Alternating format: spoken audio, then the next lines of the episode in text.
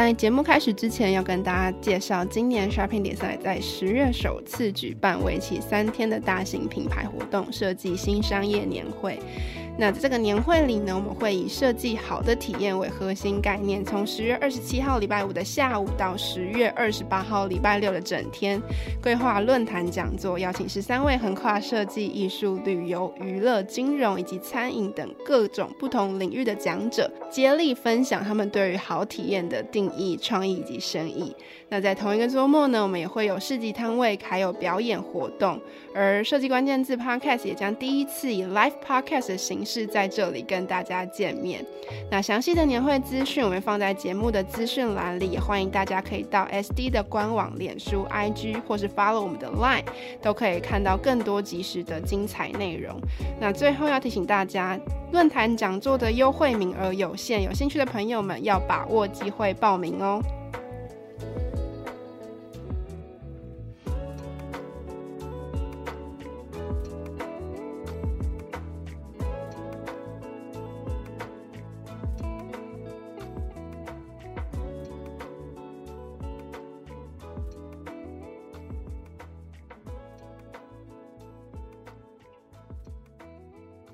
这个名字怎么出现的？对，很多人到现在还是非常的好奇。啊，因为我早期的工作是当摄影助理，我蛮喜欢全川石化的。哦，我发现那个字大家练的乱七八糟。所以你取这个名字是想要教育大家？欸，有一点。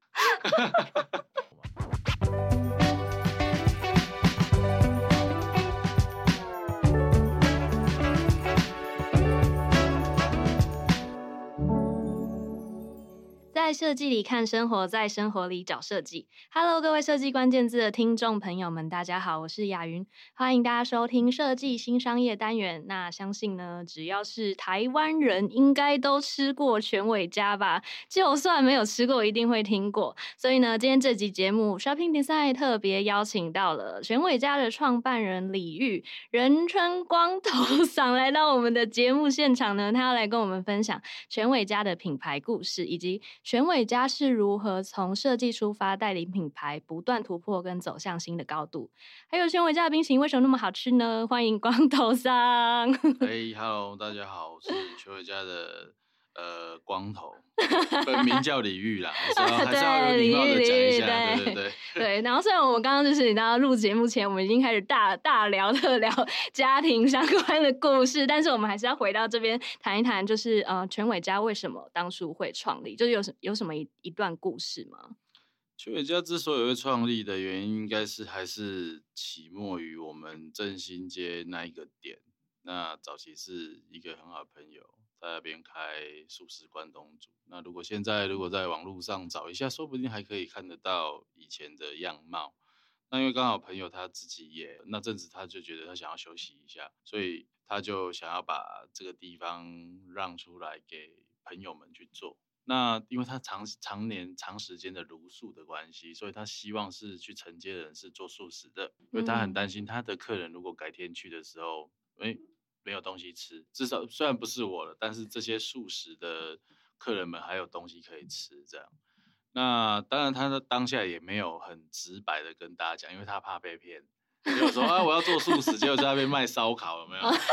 他就很害怕，就是会 被会被糊弄这样子，嗯嗯、所以他就他就一直说，有兴趣的人就呃，他就会跟他聊，然后稍微聊一下说想做什么。那其实最一开始我那边是想要做脚踏车，那怎么会会变到那个冰淇淋？啊，后来我就因为那时候其实白天我我有我有一个工作在做那种户外家具的业务哦，对，然后我想因为我喜欢脚踏车，那。本来想要弄一个脚踏车店，然后下班可以自己有一个地方啊，就是可以摸来摸去啊，就是动动手啊，然后摸自己喜欢的东西这样。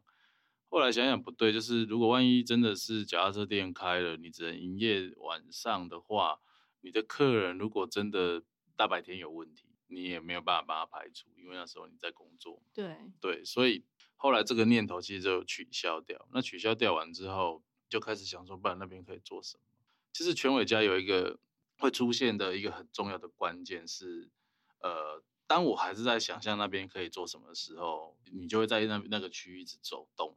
对对，然后走动走动，这样子。对，有一个假日我就在那边走动。那时候大菜市还没拆，就是台南那个大菜市还没有拆的时候，你在那边假日走动，中午你会去吃菜市场里面有一个阿瑞意面，那阿瑞意面隔壁就是江水号。是什么？江水号卖串冰的八宝冰，台南那种卖八宝冰。嗯，那其实那时候差不多在一零年吧。那一零年严格来说，其实台南已经是蛮观光热潮，应该是已经很活络了。嗯，开始正在起步。对，所以一到假日，台南是非常非常多的观光客涌入。那时候我就发现一件事情哦，你吃完面去吃冰嘛，那吃冰大家就在外面排队。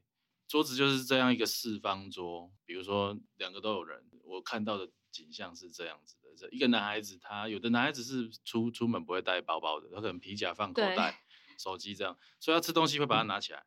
对，那其实他那一碗冰应该吃到剩三分之一吧？其实他是要起身去拿卫生纸，因为卫生纸有的会放在柜台附近，那他因为为了安全，他还是会把桌上的东西放在身上，当他。一起身做了这个动作离座的时候，一个女孩子就坐下去。所以现在 是要讲一段 共谱恋曲的一个故事。不是不是不是不是共谱恋曲。哎、欸，这件事因为有看到这个事情，我才有才有才有我想要做双栖这件事。那他们两个后来有吵架吗？没有没有，那男孩子就回来就说，呃，我还没吃完啊。那女生也很尴尬，就拍谁啊？那、嗯、就起来。然后我就发现到说，哎、欸，其实台湾有很多，因为台湾跟日本不一样，日本是会把客人。隔在外面，你外面排队，你里面的客人还是可以很安心的用餐。但是台湾是半开放的，所以我们都当过被害人，也当过加害者。就当你在排的时候，就赶快伸一口，还在那边看手机，真的要滑多久？对啊，一点热、欸，我已经站在那边站很久了。嗯，对，我就发现这件事情，让我想到，呃，我我之前还有个工作是住红树林，我只要一放假，其实去吃。淡水的那种巨无霸双麒麟，因为我喜欢吃双麒麟，我就发现那时候你去吃真的是，就是讲直白一点，灯光美气氛佳，你可以两只三只这样子吃，一边走一边吃，吃完回来再吃这样子。我就发现双麒麟这个东西是时间空间是完全你自己掌握，对，你可以边走边吃，边走边吃，嗯，然后你可以看你要去哪里吃，看你用多，啊，对，用多久的时间吃完，都是你自己可以掌控，你是没有压力，对，所以我在想说，对呢。他大白天要吃双麒麟，也不知道去哪里吃。那时候台南除了现在也没有，那时候也没有超商，超商有冰淇淋。超商那时候还没有，超商的时候你可能只能去百货公司啊，或是一些什么麦当劳啊。哦，麦当劳。对，会有。在台南的话，那那其他大部分可能风景名胜地区应该也会有。对，然后我就说，那应该有人大白天也想要吃双麒麟，跟我一样吧？不然都要等到晚上夜市。然后我说。哎，那就干脆好像可以来做个双麒麟店，很单纯的一个一个一个想法。这样子出现的哦。嗯，对，当然这中间很多人以前啦，刚创立的时候，很多人说哦，就是听到很多呃消费者，因为因为我们也很少那时候跟市场沟通对话，所以很多消费者自己无脑生出来故事，说什么我们去日本学啊，干嘛干嘛，或是什么，哦、对，那其实都不是，其实是真的英文那一碗炒冰开始的。对，我那时候有跟几个人聊到这个，大家 听了都觉得不可思议。当然，我觉得全伟家去做这件事情，其实那时候那时候的我们也很幸运，因为真的涌入台南市涌入太多观光客，所以变成是观光的需求、饮食的需求变大，那我们也比较容易被看到，因为毕竟我们做的是一个市场比较缺乏的东西，而且加上双麒麟很好玩。双麒麟，他拿在手上吃，它就像一个广告。对，说哎、欸，这里哪里买？这个哪里买的？的然后颜色很特别，或者说天啊，我也好想来一只。没错，没错。我们 我们刚开的时候，真的遇到蛮多客人跟我们说，哦，我是在路上 问人家，人家跟我说在这里的，他就看到人家拿，然后我才看到这里。对，所以严格来说呢，你要讲说全伟家怎么出来的，其实是这样子。那。上面讲的呃，比较一些比较像呃店铺陈设的风格，因为毕竟前身日式，他是做日式的呃素食关东煮，所以我们顶到这间店的时候，其实我们也没有什么太多的，也没有改什么，这样没办法改，对啊，嗯、然后我们就延续它的风格，然后因为刚好刚好日本台湾人对双麒麟也是觉得日本是比较有感觉的，因为去日本游玩都会吃到嘛，我们就延续它的风格，然后加上哎为什这个名字怎么出现的？对，很多人到现在 还是非常的好奇。啊，因为我早期的工作是当摄影助理嘛，嗯，啊，我蛮喜欢全传实话的。哦，哦，我发现那个字大家练的乱七八糟，因为他不是，所以你取这个名字是想要教育大家？欸、有一点，对，就是因为它不是我们台湾人现在在用的日常用字啦。老实说，所以我就觉得，哎、欸，那个字蛮有东洋味的。对，就看到这个，每次看到这个字都是跟日本有相关的时候会看到这个字。但但说真的，我真的有被教育，因为我就是打稿的时候一开始都 就不知道打，就是那个名字卷吧，对，打卷，对，然后想说到底是要怎么打出来这样子。其实二声，对，有你达到效果。对对对，然后。很有趣的时候，我说：“哎、欸，对，那那刚好，这整个日式的风格的店面，加上我们要卖双麒麟，有时候会卖抹茶什么之类的，然后我们来一个比较东洋味的名字，这样子。然后我就想，哎、欸，这个全，我说我我那我要拿这个全当我的店名，然后我就写，我就第一页就写了全，写完之后我去查查 Google，那 Google 在字典的含义就发现说，哦，全这个意思的解释是猫科动物或者是昆虫。”在休息的时候会把身体卷曲起来，哦、嗯，然后一取完就，哎、欸，全那个双膝你就绕圆圈，很会，对，然后双膝绕完之后，后面有一个尾巴，嗯，全尾是这样子取出来的，哦，然后加当然就是日本很多什么加什么乌什么糖嘛，对，然后我就念有有。牵扯到那种就是平仄声念顺不顺，我就是取，我就选择取家这样子。那你儿子女儿的名字是怎样怎样取？也是这种突然的。儿子女儿名字 我必须讲，他是神明取的。就攸关攸关命运，还是要认真点是不是？没有没有，就是我我跟我跟神明许愿说，我我希望我的小孩子哦，女生要叠字啊，男生要单名，跟我一样。所以女生要叠字。对。因为我觉得女生叠字很可爱，你像现在她八十岁，她出门她，因为她叫芊芊嘛，对啊，所以她的名字就真的叫芊芊。李芊芊，她就是草字头的芊。但是这样也很好，很好记啊。对啊，你不觉得她去看医院，然后李芊芊走出来一个八十岁阿嬷，哎，超可爱的。很跳动。对啊，你就觉得哎，就给我追我，我我我女孩子，我要取，我要我要取叠字，很可爱。对啊。好，我要我要这里。那那时候取就是全伟家，但是那时候口味是怎么怎么定的？那时候是先卖什么口味？口味其实一开始我们是卖四个抹茶，抹茶一定会有嘛，因为台湾人对于霜淇淋是抹茶，然后黑糖蜜，然后芝麻，然后还有一个，因为要符合太郎，他那个小太郎，因为我前那个朋友。他后来在台南开，在我们新美街看到中华素食拉面也是他开的，哦、对。然后另外一个就是豆浆豆乳，哦，因为害怕有的，虽然我们都是做，那时候还好，那时候太郎有吃奶蛋酥，所以他答应让给我们。像现在太郎是不吃奶蛋的话，可能就 就没有没有办法。对，所以那时候我们还是设一个，就是说万一拿奶蛋都不吃的话，还有一个豆乳可以吃。嗯、对对对对对，一开始是设定这四个。然后也没有想想想说要什么，每天换口味啊，都没有这件事情。对，那是直到可能自己这样子动手下去做，做完之后，后来其实呃创业是我跟还有我姐姐还有另外一个朋友叫小朱的，对，我们就是三个人一起营运全伟家这样。啊，但他们两个是有比较严格来讲比较餐饮背景一点，嗯，因为我姐姐是读那种这是家政系啊，然后小朱是在呃咖啡厅工作。几十呃十几年了，对对对，所以他们两个比女孩两个女士们比较会做东西，那我可能比较偏就是就是想天马行空一些东西出来，我们在一起讨论去把它做出来。嗯，那当然后面其实我开始也自己一直去努力的去学习做东西这件事情，所以就口味上后面就开始有一些想象，发现哎。诶当你会做某某样东西的时候，你就想说，哎，那如果你以你人生的饮食经验的话，可以把这个东西再套入你以前吃过的东西，比如说加了面茶，嗯，对，你买了芝麻，然后芝麻的阿伯他也有在卖面茶，也有在卖杏仁粉，也有在卖什么米麸，那些东西都是可能干料粉类，哎，你可以来加加看啊，看吃起来风味怎么，就这样子开始做一些跟也不能说讲好听啊，就是说。大部分来讲的都跟台湾台湾本土比较有连结。另外一个讲最实际的，就是我们从小到大的饮食经验，熟悉的味道，对，去幻化出来的。嗯、对，严格来说是这样子。嗯，嗯，那你那你为什么之后会会到意大利去学习做？哦，其实这个应该是说，我们我们是二零一二年的二月开始 run 嘛，对，嗯、就试营运这样开始 run，然后很多客人吃完之后就是回来跟我们说，分享他在呃日本吃到双麒麟的一些经验。那严格来讲，我在创业之前，我从来没有出过国，从来没有，没有，没有，没有，因为我爸爸只是一个很基层的公务人员，一个基层公务人员一个月赚可能三四万块，你不可能带全家大小出国。那我们营业了，到了九月，那时候暑假结束啊，那时候我才跟我姐还有小钟我说，那我们去看一看一趟好了，因为毕竟我们也是一直看书、看网络，然后加上客人跟我们分享。日本的霜淇淋的种种，我们总要去一趟吧。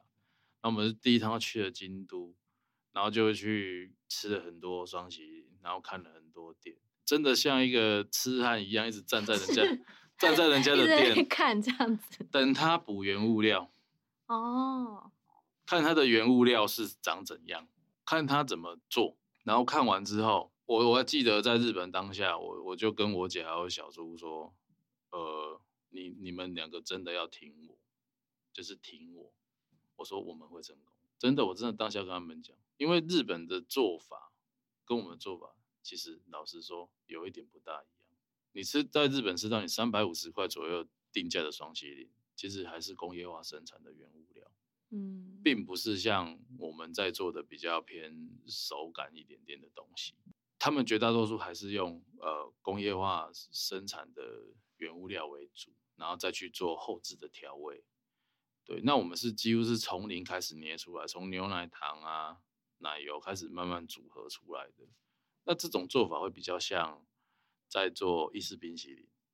那严格来说，当初我们也不大会做冰，除了在台湾可能有一些厂商、设备厂商或原物料厂商会有简单的产品的研习课程，一天的。那那个东西我们也去听过，听完之后的当下，我也是说。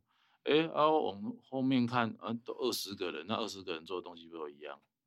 对，所以听完之后，我们就开始自己在网络上摸索。我今因为现在真的要拜网络所赐，真的很方便啊。嗯，以前你要做这件事情，可能要去好几个图书馆，找一堆书啊。对 对对对对，那你就看了一些，你就开始做一个简单的统计，哎，发现每个每个人写的冰淇淋的 recipe 都不一样，但是它有一个区间带。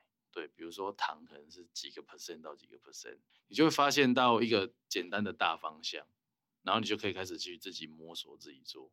对，所以其实当当时我们也发生很有趣是，我们的原物料供应商也是蛮困扰的，就是呃有其他人想要做，然后发现，哎，我去跟你买原物料啊，你给我 raise，比如说做出来跟全家不一样，你是不是偷改造不跟我讲？哦，他说没有，他们怎么做，我真的也不知道，很可怜呢，还要被泡。对，就也就发生 也发生过这样子的事情，嗯，对，就会很有趣。可是这也代表你们已经成为一个指标，就是大家也会想要向你们学习。呃，对了，就是那时候就是因为就是台湾也少嘛，所以那时候霜淇淋的声量其实很大，加上后来又超商又投入进来，其实那个声量是更大的。完之后，我记得我呃，我是一二年的九月去了呃京都嘛，嗯，那一二年的十二月，呃，日本的设备厂商有找几个人去日本走一遭，有点像参访团。那在东京，那我记得那时候我们住在那个叫什么歌舞伎町，然后每天他们都会有公司的车来带我们去看一些地方这样，然后经过新宿的零一零一的一楼。那时候，意大利有个品牌叫 GROM，G R O M，嗯，在现在变星巴克了，然后在在东京开了那间店。那其实那个日本人就跟我说，这个是意大利人来开的，每天排队排到真的要死不活的。对啊，然后我我那时候其实我人生第一次去东京，我就想说，那我有机会我一定要去试试看。啊，刚好有一天行程比较快结束，我就真的用。用印象没有，我用印象用走的，因为那时候也没什么 Google Map 啊。嗯，对啊，那时候连 iPhone 手机都还不是这么普及。我是用用印象用走，从歌舞伎町走去新宿，然后就真的被我拍到，因因为那时候快晚上十点，我说完了完了，日本很多百货公司八九点就关了，结果它是独立的店面，所以它就有可以一直开。然后我就去，我又买了，我又跟店员说，哦什么口味最受欢迎啊，或是你有推荐什么？然后他就挖了开心果跟另外一个他们自己的招牌口味，我一吃我吓到哎、欸，惊为天人，对，我说干好屌，宇宙词，对啊。我吃到我真的吓到，我就觉得哇，真的太厉害了！因为我们那时候其实呃，在台湾也会开始接触到一些意式冰淇淋，但是可能那些东西可能会呃，为了迎合台湾人的口味，会做一点改变，嗯，对，甚至讲直白一点，可能做这些的人，他都没有到一定真的很正确去怎么去做，嗯、对，因为那时候等于是冰淇淋的沙漠期嘛。我一知道我是吓到我整个像哇，怎么这种东西？你会说啊，这意式冰淇淋其他的都在台湾也会吃啊？为什么吃起来不一样？完全不一样，那你整个被吓在那边，真的是就是说哇，那我就说，那我要去看看他们怎么弄。所以我一二年的十二月去东京，我一三年一月就飞去意大利，超快的，就很立刻就做这个决定。立刻去做，对，然后去做完，然后去看完。我觉得去意大利。意大利有个好处，因为那时候意大利有一个就是叫做 Gelato University，就是冰淇淋大学。那其实它真的有这个大学？有有，我们现在台湾也有。台湾现在老师是我啊，对啊。我们后来把这件这个东西引进台湾嘛，下个礼拜就要去上课啦。我每一季我一定会去上一次课。我觉得我去那边学习到一个很重要的关键是，我去了解冰淇淋的始末历史。对，因为我觉得你要做一个东西的专业，你是必须要去了解它的历史的，因为它是几百年堆叠出来的，你才有办法从中间找寻它嘛。就像你学音乐，你要学乐理，对啊，不然你没办法学一样的仪式。你你会画画，你功法很好，你还是要看艺术史啊、美术史啊，不然你只是一个画匠而已啊，你没有办法做出更多创作和突破嘛。所以我去意大利那时候，我真的是让我觉得很震惊的，就是在于呃冰淇淋文化，冰淇淋。知识这些反而不是什么 recipe 什么的，recipe 像我们店的小朋友们基本上都会做冰啊，因为我自己会教他们做，但是他们拿不到我的 recipe，不是我不给他，我说给你也没有用。对，给你的话讲直白一点，你如果今天真的出去，你发现有问题，根本不知道从何下手，你应该知道那个原理跟逻辑，那我们可以一起讨论。甚至我们店也有一些之前有来过、曾经带过意大利冰淇淋店的人。他真的带了一本厚厚的 recipe 回台湾，那间店可能也算是蛮有名的店，因为他一直说他他从那间店出来，他在那边待了好像快两年吧。那很有趣的是，他拿了那个 recipe 进台湾，那当然他也是想要做冰淇淋嘛。那后来发现台湾有些原物料拿不到，他根本不知道怎么替换。然后说没关系。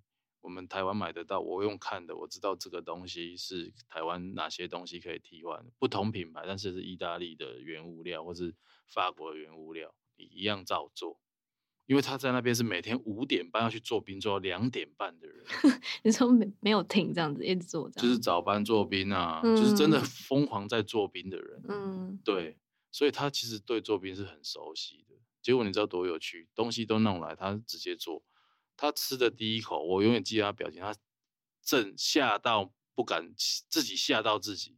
我就说，是不是跟你在意大利做完全不一样？哦，对，死定不会调整，就是它没有那个弹性。我说料理不是这样子的，因为 recipe 现在网络很发达，随便打都，甚至连米其林的 chef 都有 recipe 在上面做，在网络上做流动。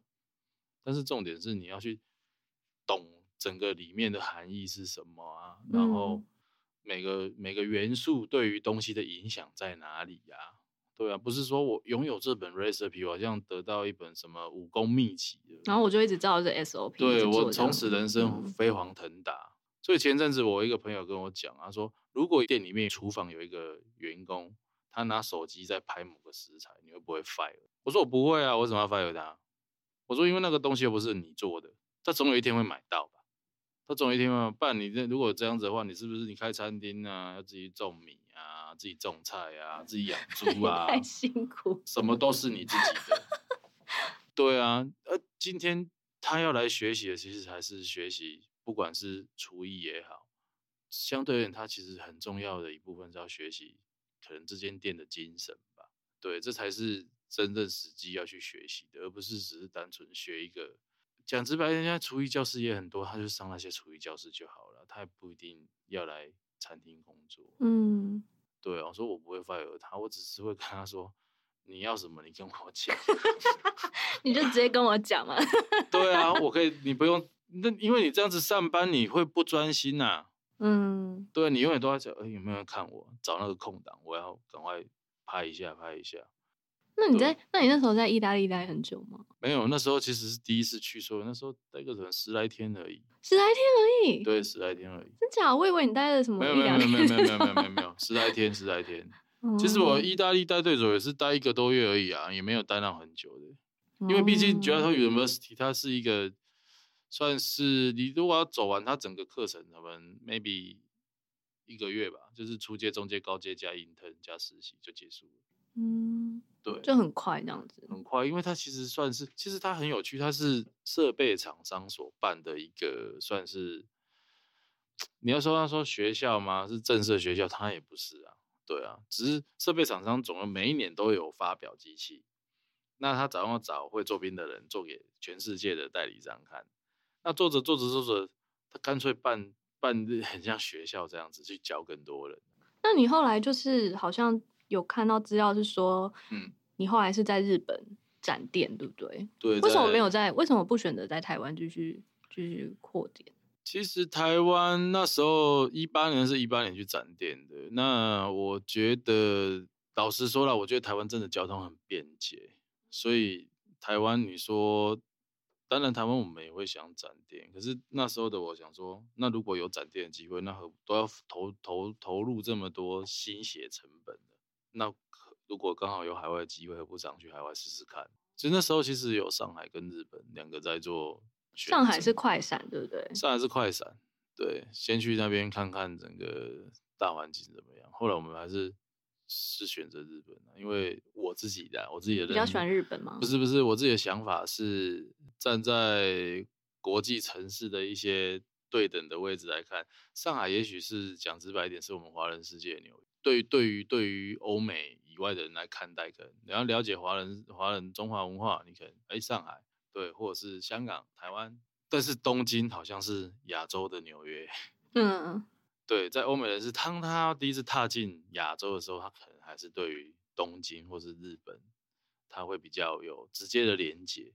对，那我说，那如果有机会的话，那当然你会想，那我要去亚洲纽约喽。哎呀，所以就在那边展店。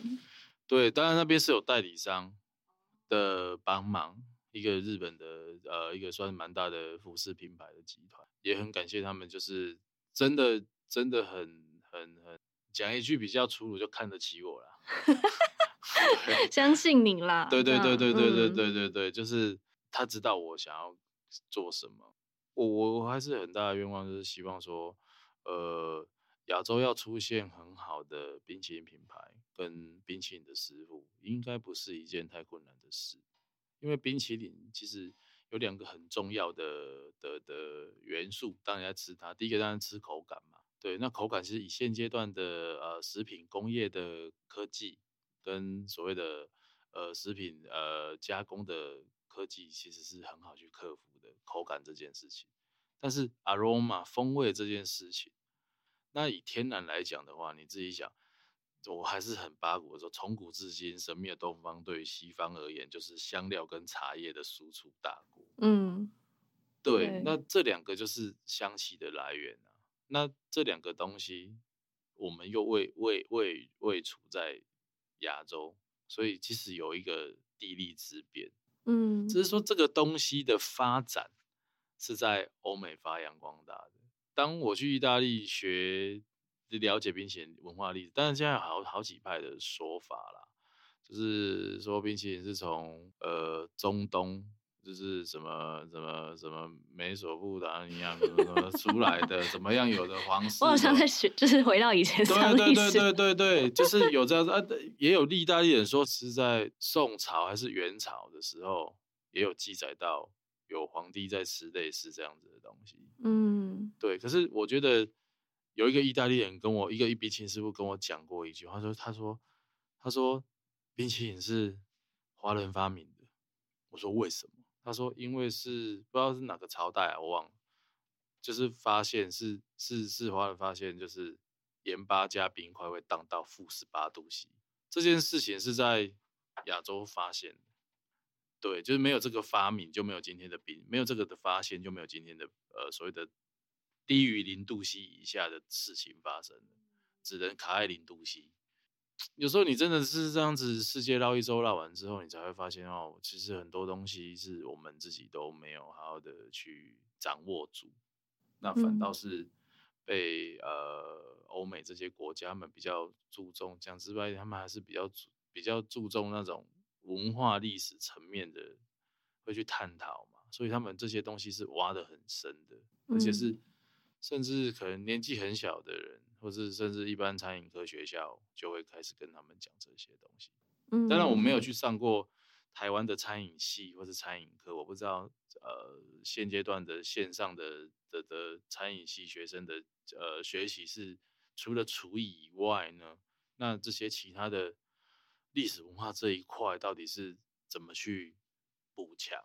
嗯，对，我觉得这个是蛮蛮重要的，因为像我等于是一张白纸，然后踏入这个产业，然后我就觉得这个对我而言好像很有用，对，而不是单单只是一一般的呃技术层面的问题。那你后来就是就是我们其实也有遇到疫情的期间，嗯，然后那段时间其实对很多餐饮业都带来很大冲击，对，所以对全伟家来说，是不是也经历了一番转变？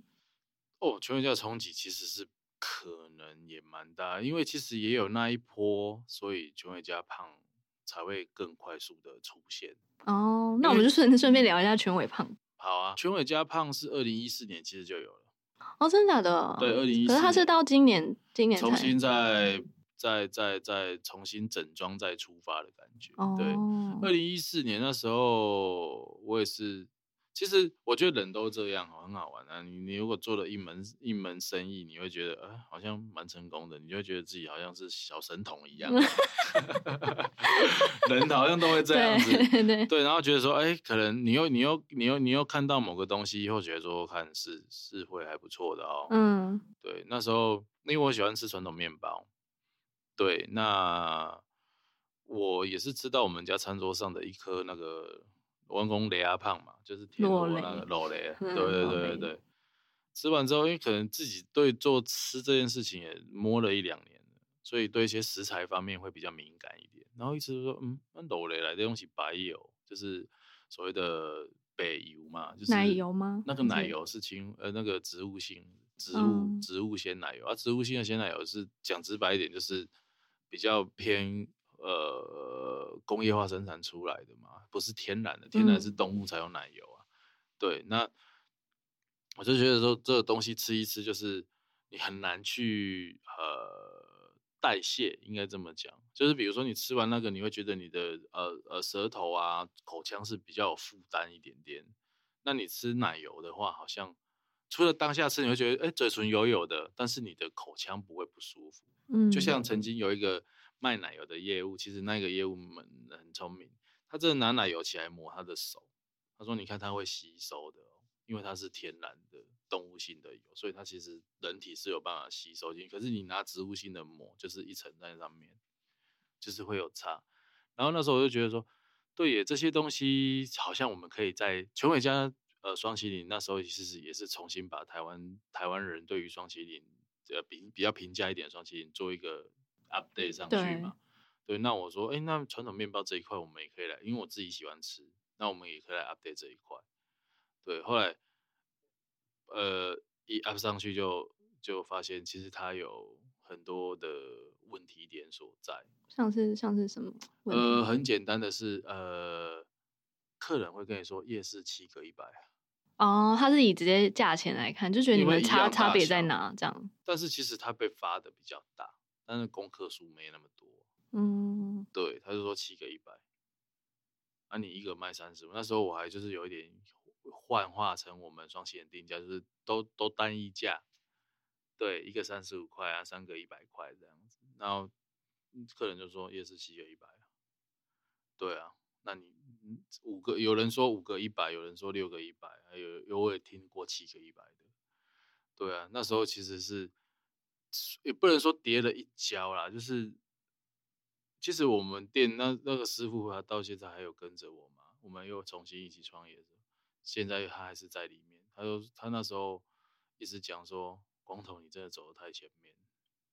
因为其实那时候我们要开这个店，台湾很多烘焙的一些师傅们有来看，因为那时候其实是蛮有趣，十二坪开一间面包店，从里前店后都在这十二坪里面哦，这是一件很大的挑战。对，因为现在随便开一间面包店，可能它的场域随随便便可能也是要来个二十平或是什么，不要工作室的话，要有店面、有修润、有厨房的话，对。那那大家说，那传统面包就是传统台湾台式面包，其实就是所谓的调理面包。欧洲的面包是卖你面包的素体，他们会加生菜、加 ham、加熏鲑鱼什么，他们会自己在家做调味。但是台湾的台式面包是我面包店帮你做好调味了，对，所以你在想说这些调味都要什么人呢？一个一个弄，一个肉松面包就是你要搓一颗橄榄形，切对半。冷抹沙拉沾肉松，每一颗都要人弄，唯一只有机器弄的就只有一个地方，在搅拌那个面团，跟烤啦，严格的烤跟发酵，其他都是靠人呢、欸。对啊，啊，就所以那时候大家讲说啊，这都不难被折啊，另外得折。不过话就是没有人要做，我才要做。他说啊，因为就是大家就是浙北和啊。对啦，大家都是看。对，就是这样。对，所以其实全伟家胖现在发现一个很大的 bug 哦，全伟家胖的消费者都差不多在四十岁以上。我后来去探讨这件事，就后来发现一个很重大的原因，是因为因为零七年宝春师傅去拿了世界冠军回来，那时候欧包在台湾崛起，声量很大，一路到现在还是声量非常的好。对，所以那时候的小朋友们，爸妈都买欧包给他们吃。所以他们对台式面包有点疏远，真的真的，我们有发现这些，连来我们店工作的那些人，那些小朋友们，就是年轻的小学徒或小师傅，他们都没有看过这么多传统面包，他们永远只会学校在考丙级啊，只会做红豆那个克里姆，然后做一些奶酥或菠萝，对，其他的他们真的连看都没看过，而且。传统面包真的是一门很大的学问，我觉得另外一个，它讲直白还要艺术天分，它牵扯到雕塑。因为传统面包就很无聊，它基本上是一两种面团来做变化而已，所以它必须从造型去做变化。比如说，它要什么变成橄榄形，然后变成山形，然后或者是呃搓圆形菠萝，或者是甚至要编那个打结，以前有时候花生的或芋头它要打结，它。面包师傅还要会做这些东西耶！我前阵子还跟一个做陶艺的朋友讲说，哎，我觉得我应该要送我们的面包师傅们去上一下陶艺课，让他们有一些对于这个东西的想法。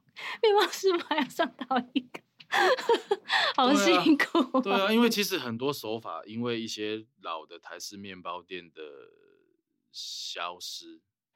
所以会会失传，对，甚至我看过的你未必看过，而且每个地域都有每个地域性的特色，这样子。像我们现在讲的冰淇淋面包这个东西，我小时候就看过，可是我跟有一些人讲，在做面包，他说我没看过，对，他说没看过，我说真假，我刚刚开啊，他网路开出来有照片，我给他看，说哇有这个哦，说对啊，他说他们那边的面包店就没做，对，所以。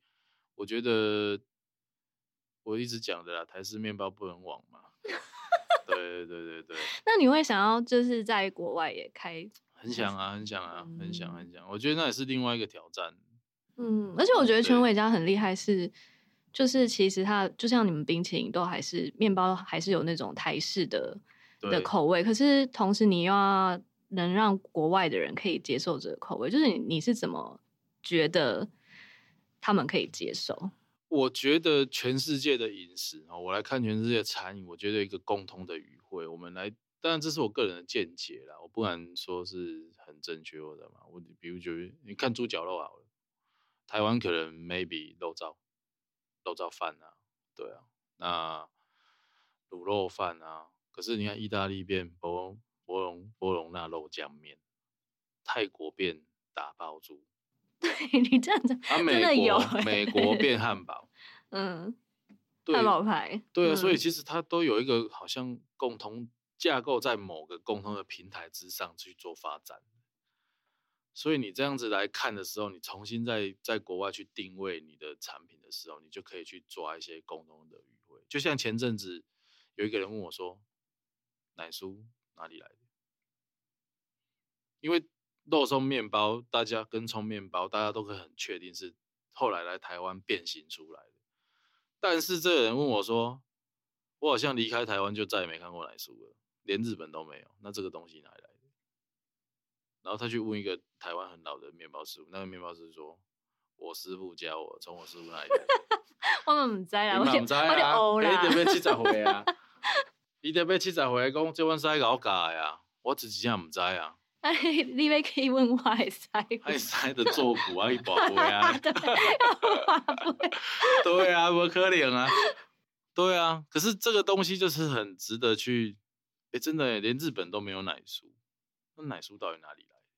所以现在这个这个问题还是没有答案。诶，因为我们面包面包全伟家胖后来有加入那个吴子敬嘛，对，然后子敬有说他在马来西亚有看过，哦，马来西亚也有，但是他们不叫奶酥这个名字，叫另外一个名字。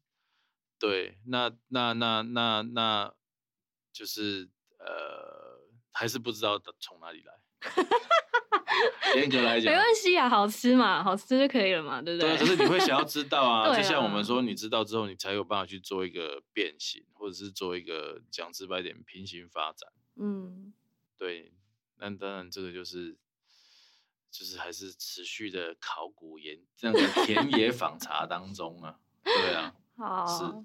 好，那我们来最后一题好了，就是其实刚刚呃光头有讲到说，你们全伟家其实带起一个风潮嘛，就是越来越多地方可以买到冰淇淋，然后可能也也有一些也有一些可能精品冰淇淋的发展，就是全那你有没有担心过自己的品牌可能会被取代，或是说你觉得在这些品牌当中，全伟家有什么东西是始终模仿不来的？我觉得。呃，担心会不会被取代？我我相信每个做品牌的人都会啦。嗯，对。那有没有假想敌？也有嘛，一 定会有、啊。你等下私下跟我讲。对，每个每个人都会有一个假，因为效仿的对象啊，就是顶尖的顶尖的那些人嘛。那延续性，我我老实说了，我觉得，呃，站在全伟家来看，我还是想要做的就是。当我们去超商通路的时候，满满坑满谷的呃进口的呃中高价的冰品品牌的时候，还是有一个台湾的品牌是跟他们放在一起的。对，我的想法，不要说好像台湾永远只能做一些比较平价的冰品，高阶的品品台湾做不出来，并不会啊，我觉得并不会。就像我刚刚回到我刚刚讲的，呃，冰淇淋除了口感这些东西以外，相对的那些香气。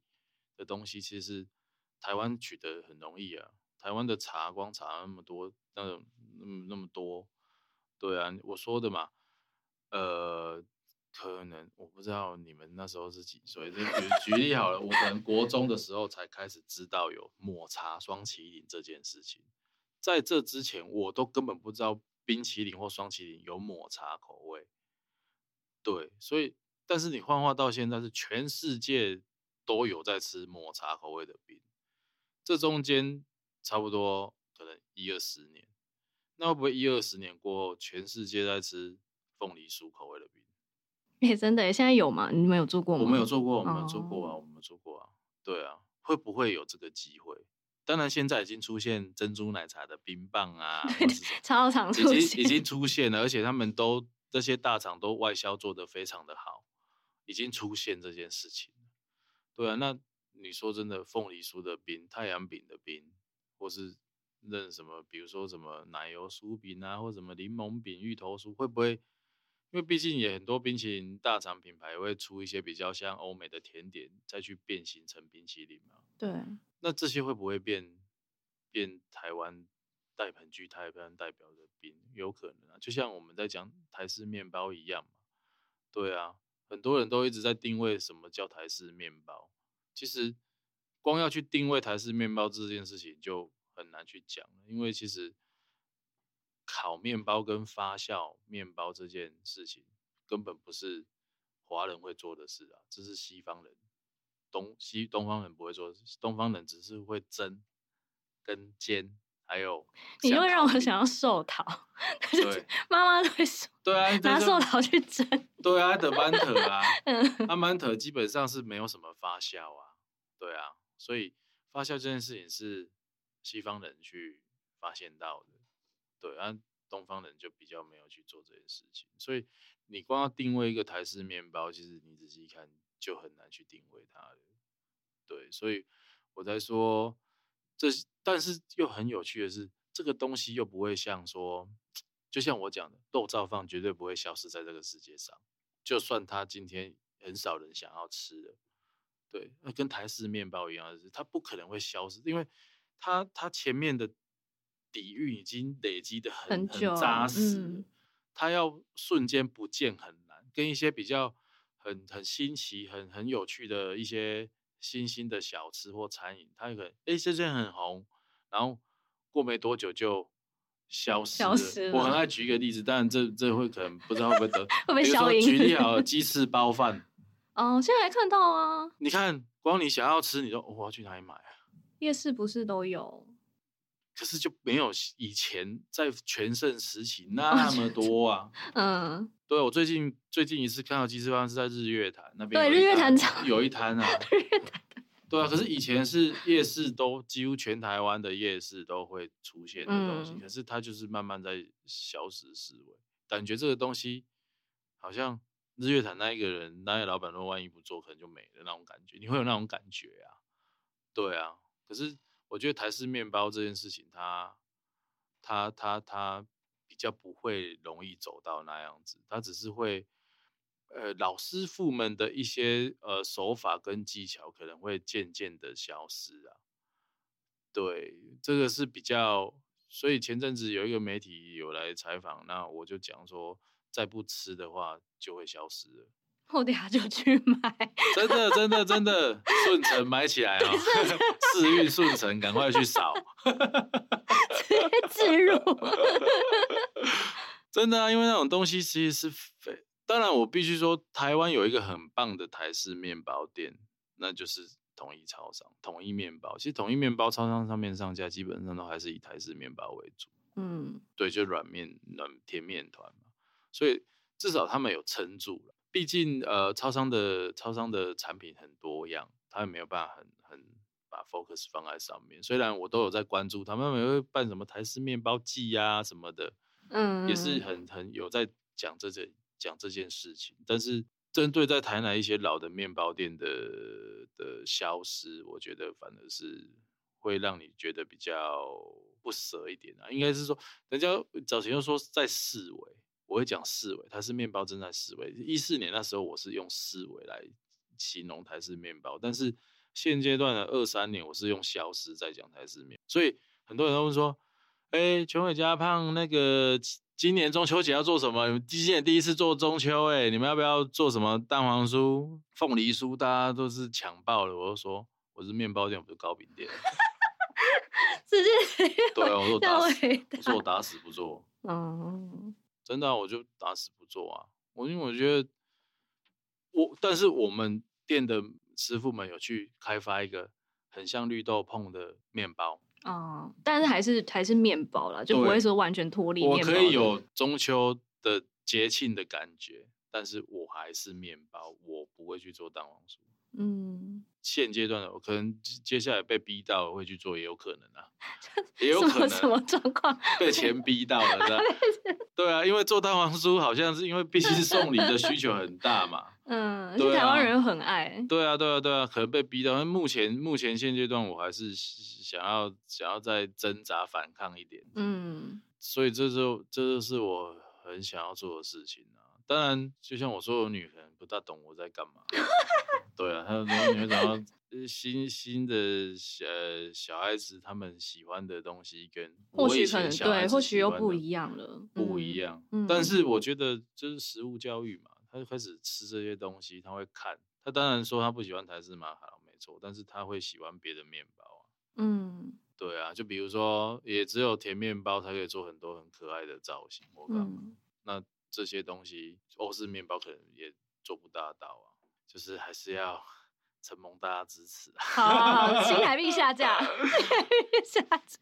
因为真的很多人不懂，其实我相信到现在还是很多人很不解的，说我们为什么要去做这件事情？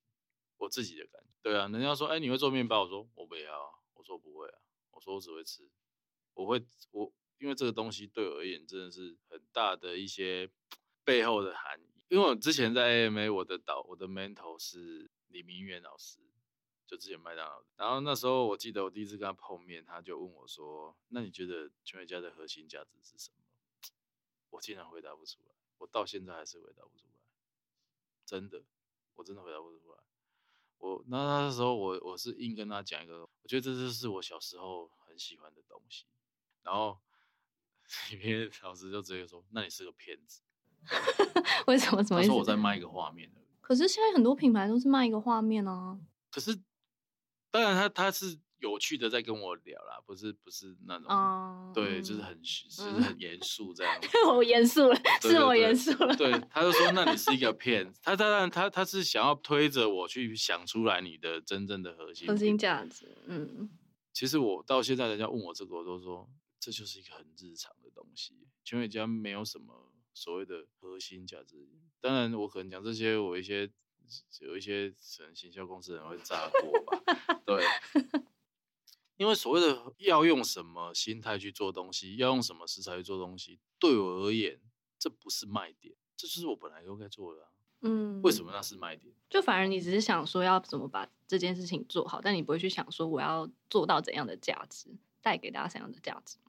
对啊，因为这个就是我想要做的事啊。嗯，啊，相对而言，当然是幻化在呃产品售价上面，会比一般平价的或是工业化生产来的高啊。但是这对于我自己而言，这就是哦，你用牛奶你不加水，或者是这就是我本来就在做的事情啊，就是我的内心我里面哦起心动念个性，我没有想说要它是我的什么多厉害，对的东西嘛。就是觉得真的是分享了很多，就是全伟家的故事跟想法。其实我们也可以发现，就是品牌有时候其实也一开始的时候真的没有想说要让他走到多远的路，而是专注在当下，想要把这件事情做好。对。然后全伟家就 一路的走到现在，还开了一间面包店，店，对，然后还到很多国家去快闪这样子。嗯，对，所以就是很开心今天光头来到节目当中跟大家分享，就是。但在节目的最后，就是还是要邀请大家，就是如果对于、哦、我们节目有任何好奇，还是有哪一些想要许愿的专访对象，都可以留言让我们知道。或是你们有想要吃全伟家哪一个新的口味，也可以，就是我们对许愿，然后我们就会帮你那个转达给光头，这样可以吗？可以可以可以，非常需要对。好，那我们今天谢谢光头来到节目当中。好，谢谢谢谢谢谢大家。对，设计关键字，我们下次见。